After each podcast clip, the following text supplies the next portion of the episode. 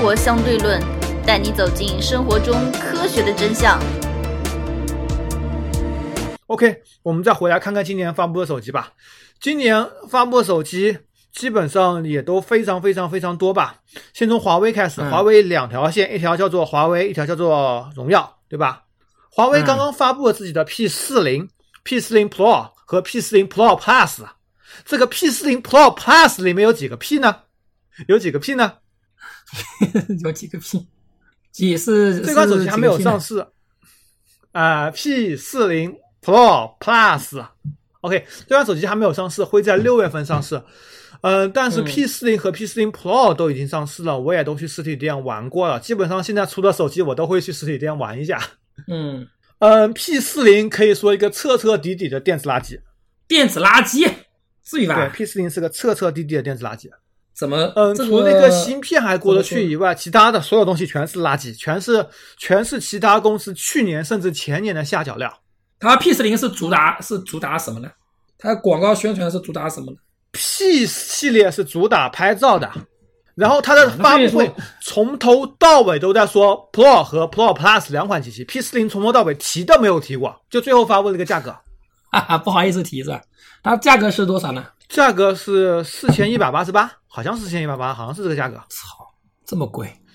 嗯，作为一个电子垃圾呢，但是它也是一个小屏手机，毕竟现在做小屏手机的厂商已经很少了，它是个小屏手机吧，也算个小屏高性能，性能还是比较不错的一款机器。当然，它的其他性能都不行，反正就是作为小屏。而 P 四零 Pro 的话，呃，它的拍照功能基本上还是比较不错的，基本上是现在业界最强的。但是有一点你要知道，呃，华为有一个很大的问题，它的摄像技术跟其他公司比差距非常非常大。摄像啊？为什么它拍照好，摄像差呢？为什么？因为摄像难算，拍照容易容易计算是吧？静态容易，这是其中一个原因。首先，它第一个原因，它为了主打拍照功能，它的每一款高端手机全和索尼定制一款单独的传感器。这款传感器的目的就是为了拍的更好，拍照效果更好啊。然后它就包括它的放弃了 RYYB 传感器，也是增加了夜视的拍照效果。它的夜视效果是其他公司根本就没法比的，嗯、就是按在地上摩擦摩擦摩擦的。嗯，而它并没有注重这个摄像功能的提升与进步。同时，摄像功能有两点吧。第一点叫做光学防抖，就拍摄像时候它有一个里面组件，它能够起到防抖作用。嗯，华为在绝大多数非旗舰手机中都不存在，而旗舰手机中存在也防抖效果也比较一般吧。第二个就是很多手机做防抖做的非常非常好，就是你哪怕在街上跑步拍照，就像持着不动一样的效果非常非常好。包括 GoPro 那种那种专业相机，就是你滑滑板、嗯、滑雪就感觉效果非常非常稳。它是为什么？它有两方面，第一方面它里面芯片对它单独进行了芯片这种。这种处理吧，它里面有 ISP 和 DSP，、嗯、它有图像专门处理芯片，而这个芯片是高通做的比较牛逼，比华为牛逼非常非常多。嗯，同时第二点就是说视频裁切，就是说你要做的抖防抖，怎么样做最好？我拍很大的视频，把中间一部分给裁切出来，就能够保证这视频非常非常稳了，对不对？嗯，这个裁切的算法，华为在这一代九九零之前的任何一颗 CPU 上都做不到，CPU 跑性能不行，跑不动对吧？啊，这一代是可以了，这一代是可以了，但是它的算法上面并没有那种那种呃什么小米啊、OPPO 啊这种提前跟高通合作很多年，并且进行一起研发算法这些做的更出色，懂我意思吧？嗯、算法上落后了好几年，呃。协处理芯片上落后了好几年，芯片技术上落后了一点点，所以导致它的摄像效果跟其他公司比差距还是比较大的。啊，它主要就是把这个资源都集中在这个拍照上，是吧？嗯嗯。而这一代，而这一代的话，华为摄像功能有一个很大的提升，因为毕竟也这么多年了，基本上逐渐也跟上脚步了，不能说追赶上了吧，也跟上脚步了。嗯。所以这代 P 四零 Pro 和 P 四零 Pro Plus 的摄像性能。P 四零 Pro Plus 我不知道，没有玩过啊。P 四零 Pro 这款摄像性能还是比较不错的，基本上可以达到其他品牌手机去年旗舰的效果，甚至会比去年旗舰稍微好一点点。去年旗舰效呃，这是华为的摄像。华为，然后看看荣耀吧。荣耀发布的手机觉得很有趣啊。荣耀今年手机发布的很多，荣耀 V 三零、荣耀 V 三零 Pro、荣耀三十 S、荣耀三十、荣耀三十 Pro。嗯，因为它这代都都叫三零嘛，有三零、三零 S、三零 S Pro、三零 S Pro Plus 和 V 三零和 V 三零 Pro。哎，你们发现一很很牛逼的地方，今年除了华为，其他所有的手机厂商，包括小米也好，包括呃小米旗下的什么黑鲨也好，包括一加也好，包括 OPPO、vivo 也好，都很多很多很多的钱放在屏幕上面，因为他们意识到一款更好的屏幕能让你的拍照显示的更出色，能让你的游戏玩的更舒服，能让你的游戏的触控呃更流畅。同时你在看图片、刷微博、看视频的时候，获得更好的用户体验，他们都在屏幕上下了功夫。那华幕那华为今年的供应商主要几家，你想想看啊。首先最大的是三星，基本上现在主流的高端屏百分之八十以上都是三星供应的。嗯三星除了三星以外呢，韩国还有一家叫做 LG，国内呢京东方是最强的，其他包括华星光电，也就是 TCL 旗下的华星光电嗯等等等等吧。还有什么维信诺啊这种小厂也也不算，维信诺也是大厂，也是大厂，还包括富士康也做这个屏幕啊，OK，他们差距是非常非常大的。而一份资料上来说，那个华为的荣耀 V 三零上的这颗 LCD 的成本是多少钱？你知道吗？多少钱？一百五十块钱，这颗屏幕成本是一百五十块钱。那它同级别的手机呢是多少钱呢？荣耀三十 S 屏幕是一百二十块钱，这么便宜？而荣耀三十 Pro 和荣耀三十 Pro Plus 的屏幕成本在三百块钱左右，荣耀三十是在三百五十块钱左右。不可思议。OK，我们再来看看小米的上一代机器小米九是多少钱呢？五百块，五百块。天呐，天呐，差太多了小米？十是小米十是多少钱呢？小米十七百？九百块，我天呐，而小米十 Pro 这块屏幕是多少钱呢？这差的有点多啊一！千两百块。也就是说，就就是说，他们非常注重屏幕，对不对？而 OPPO Find X2 Pro 这块屏幕是多少钱呢？一千四百块。而一加八 Pro 这块屏幕达到了一千五百块钱。同时，苹果的这个那个苹果的十一 Pro Plus 这款机器啊，也差不多是在一千五百块这个等级。呃，而华为本身呢，华为的 P 四零差不多是在四五百块这样子。P 四零 Pro 的话，作为它的高端了吧，它毕竟是卖到六千块手机，用的屏幕大概是在七百多块钱。天呐，屏幕他可能觉得差别不大嘛？他个人认为，屏幕有哪些东西啊？比如说屏幕有色准，就比如说我显示一个色域，显示所有色卡上的颜色，跟色卡进行色准对照，对照差距，你的平均的色彩偏离值有多少？对，我们基本上那个呃认为小于二是一块非常好的屏幕，小于一是可以作为那个调色屏，也就是说可以作为 Adobe 认证的这种色彩调教的专业屏幕来进行使用的。而华为的中低端手机基本上这个 Delta E 差不多是在六到九之间，我靠，六到九，那已经非常夸张嘞。而小米这次做到了一点一，OPPO 和一加这次做到了一点零，懂了吗那华为它这个手机它到底在追求什么？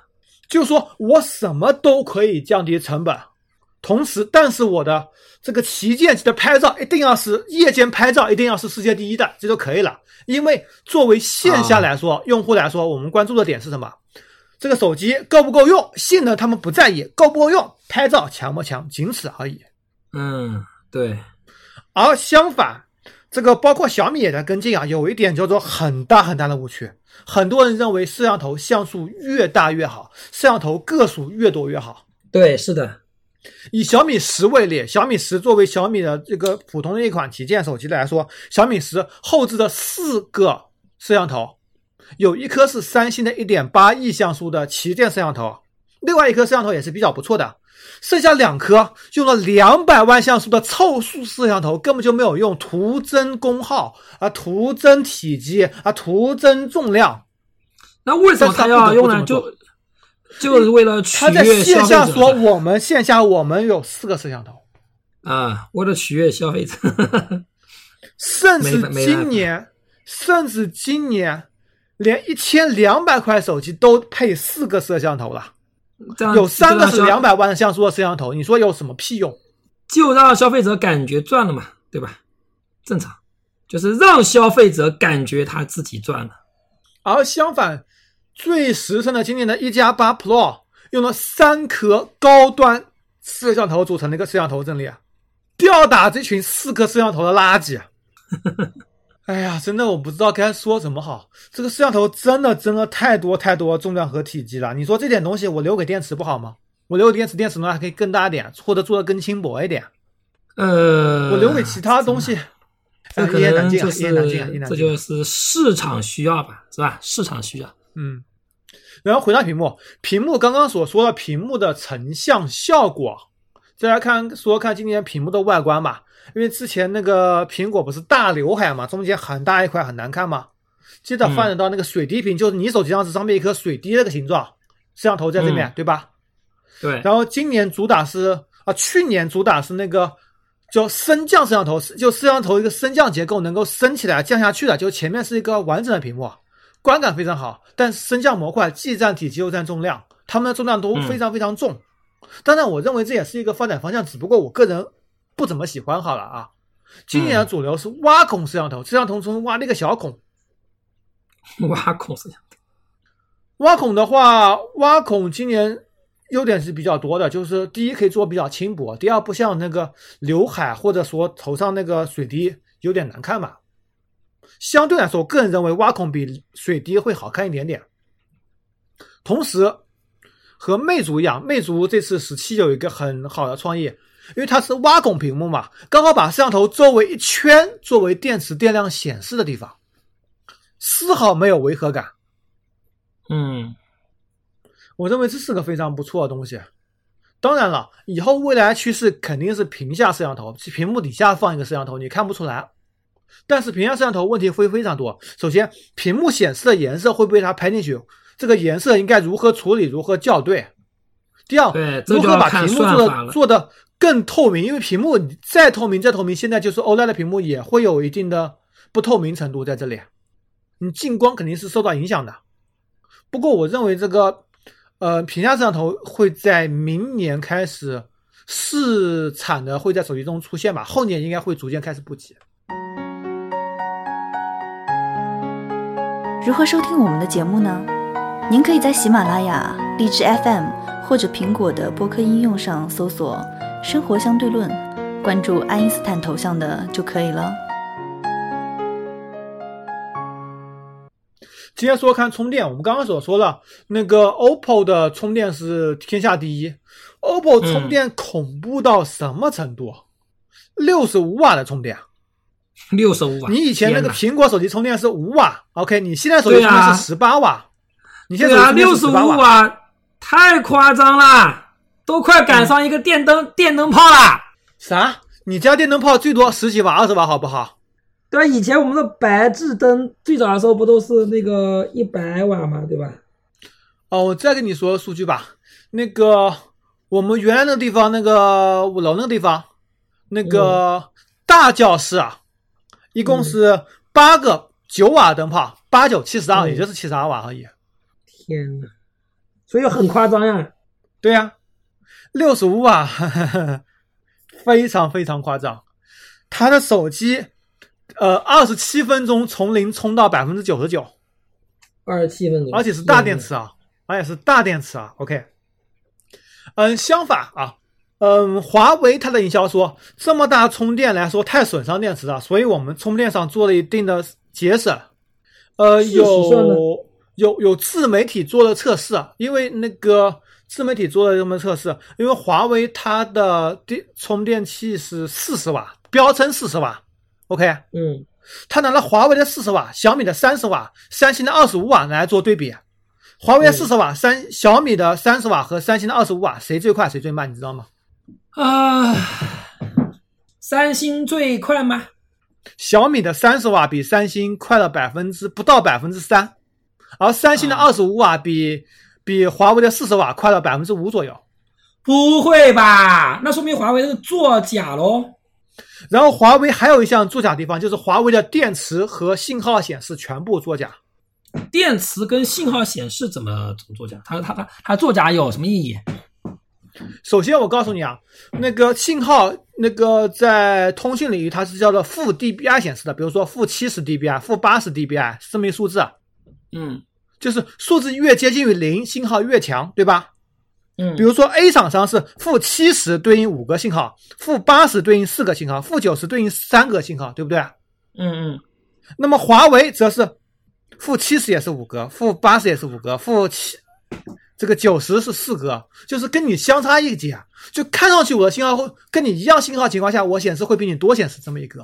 哦，然后它那个电量也会显示的比较多，是吧？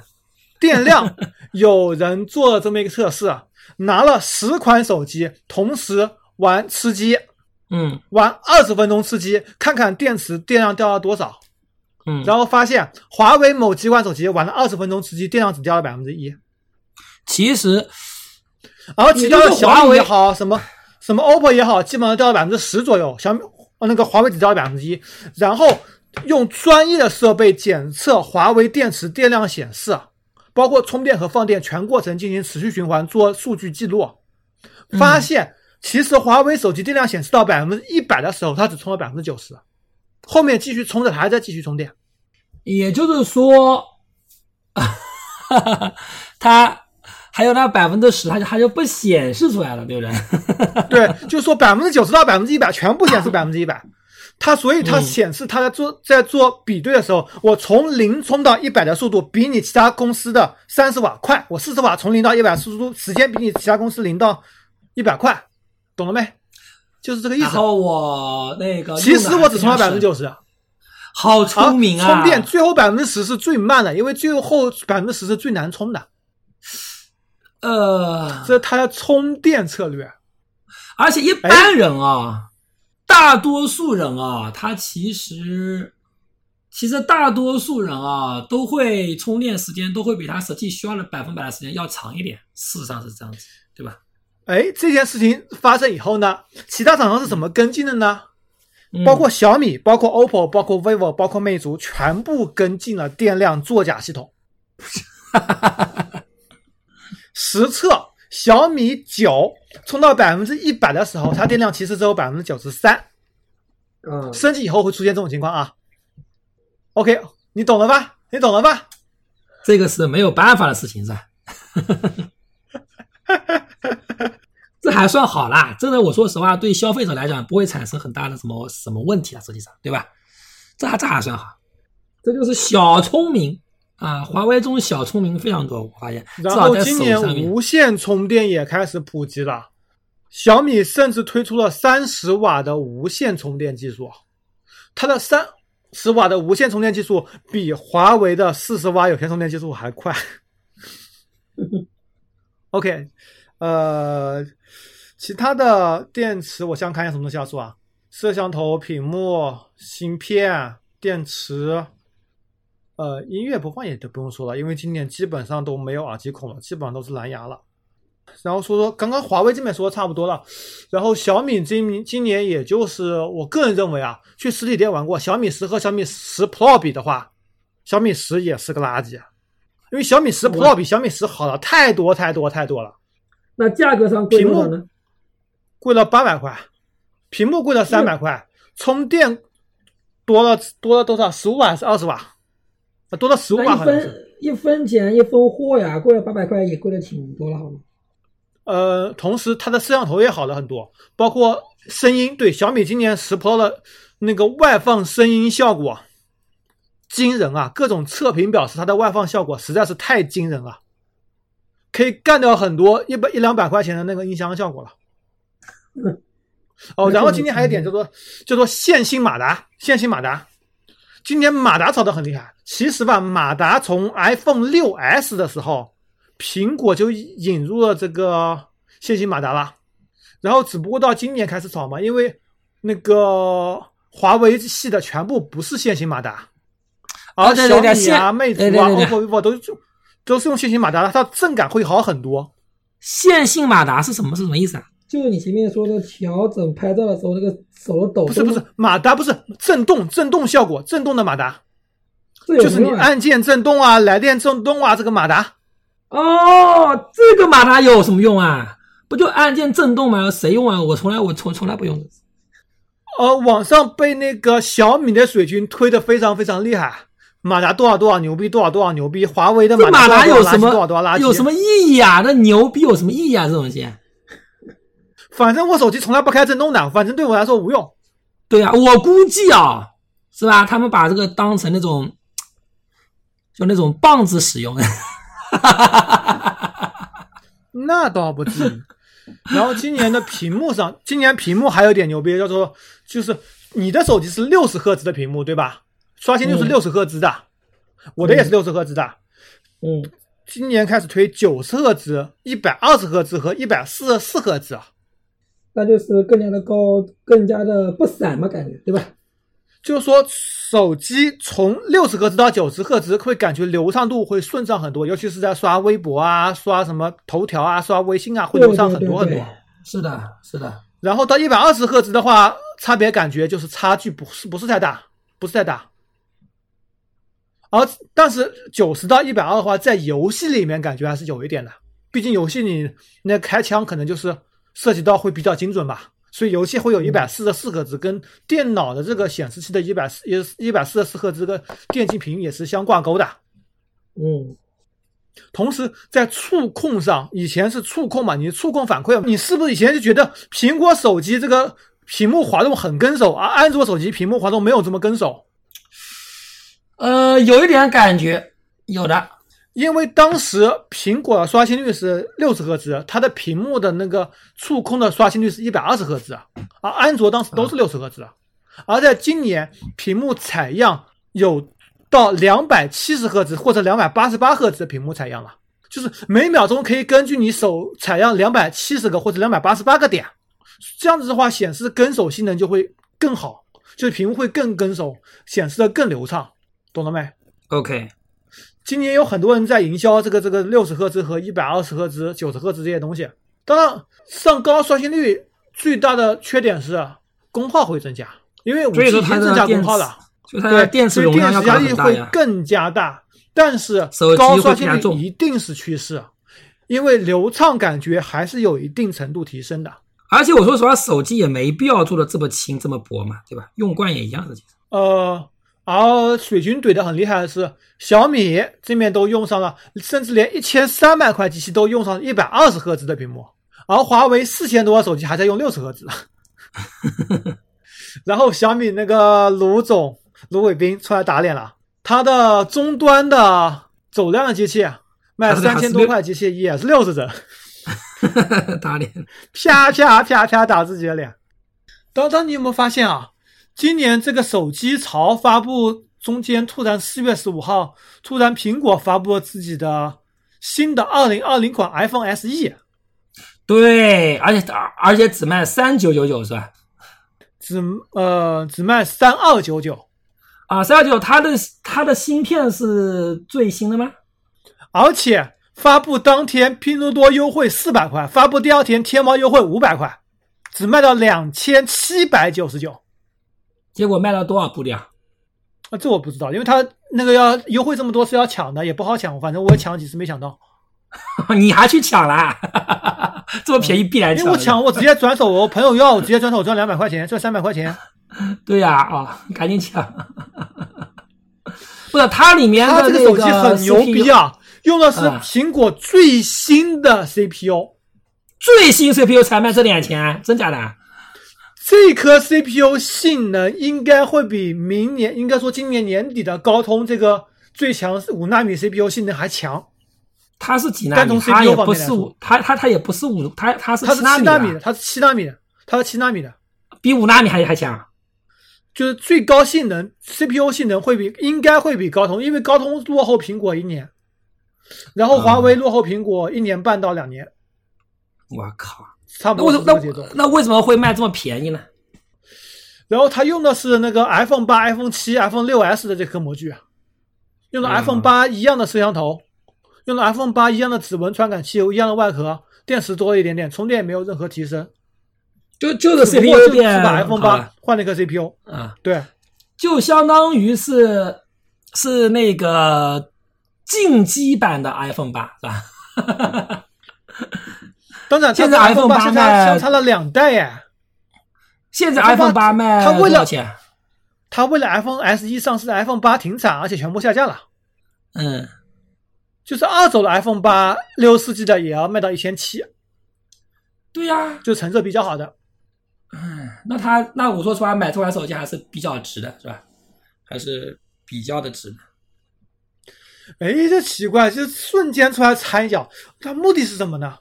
首先，目的是要这么分析，这款手机有多少利润？首先，它这个 CPU 因为产能已经非常大了，在苹果这么多设备，包括 iPad 上，包括网页的嗯。iPad 上也都是这个 CPU，、嗯。产能已经上亿了。边际产能的话，只是台积电那点代工费用，二十到三十美元一颗。嗯，所以它的研发成本其他其他东西全部是跟 iPhone 八和 iPhone 七一样的，所有的外壳模具全部不用重新开模，之前元器件全是库存或者说就是老老就比较老的元器件继续生产而已，他们的边际成本也会非常非常非常低。也就是说，它其实这这款手份利润非非常高，是吧？这款手机虽然卖到了两千多、三千块钱不到，但是它的它的那个毛利率依然超过百分之五十。而现在除了一线城市啊，其他地方五 G 都没有普及，四 G 手机再用两年是完全没有问题的，对吧？哦，我明白你它在这的个时候推出一款。推出一款这个手机，就是看你国内这，比如说看你国内看其他地方这么多品牌手机卖的那么贵，我出个便宜价格压压你们气呀、我觉得这不仅仅是这一个目的，同时，他把产品线给拉平了。什么叫拉平呢？五寸以下有，现在没没有小屏手机嘛？我出了一个五寸以下小屏手机，五寸到六寸有，六寸到七寸的有 iPad mini，八寸、九寸、十寸有 iPad Air，觉得十寸以啊，上有 iPad Pro，产品线全部拉平了。王爷，我觉得你讲的这两个只是一小方面，我觉得还有一个更大的动机。我就问你，苹果的五 G 手机什么时候出来？今年九月份啊，对啦，今年九月份才能够出来，但是华为跟小米是五 G 时候已经出来了，对不对？OK，它目的是什么？这个四 G 的放出来就是为了给它拖五 G 出来拖时间，你知道吗？你们现在先不要买华为五 G 的，也不要买小米，买我这个四 G 的，我拖你时间，对不对？对不对？他为他的五 G 的。所以出来，对啊，拖时间，所以他一时好几秒还能赚这么多钱，他以后可能会经常干这样的，而且干老年人换机或者一些那种那种相对来说像美国、欧洲收入就中等偏下这些人换机，你之前比如说用 iPhone 六、iPhone 六 S，很愿意换到 iPhone 九的，这么便宜，嗯对，而且他卖三百九十九美元，在美国运营商补贴下不要钱了，对不对啊？所以苹果这个策略很牛逼啊，很牛逼啊！把这款手机前的简直把国内的这些这些厂商给打的真是措手不及找不着北啊！你这么一公布出来，然后第二天国内手机马上开始跳水啊！马上开始跳跳水，措手不及。然后所所以我说嘛，这就是在打你五 G 嘛，给他一给他的五 G 争取争取这个争取时间嘛，对吧？给他五 G 争取时间。第二个还是进一步扩大市场占有率，对吧？所以这这招真的是狠，这招真他妈狠，而且还能还能这么赚，他其实就他妈就是改版的 苹果八嘛。对啊，对啊，嗯，虽然它的利润率达不到那个 iPhone 十一 Pro Max 那种百分之六十，它但百分之五十也高了呀。啊，远远高于国而且内手机厂商。而且我又我又不是只卖六十四 G，我一百二十八 G、二百五十六 G，赚的钱多得很呀。对它隔一档五百块呀，你六十四个 G 存储才多少钱？最多七十块钱，现在价格。所以这一招非非常的狠。这一招太狠了，而且你用户不会买六十四的，要买至少买一百二十八的。现在现在谁买六十四啊？你还是要花三千七百九十九去买那个一百二十八 G 的，对吧？你天猫、拼多多补贴还要三千三、三千四呢，这招妈的太狠了。你你你你你放心，国内厂商这一招立刻会 学过来的，会立刻学过来的。我靠，你还能这么搞？那我也这么搞，我他妈其他其他不行，我跟你说不行。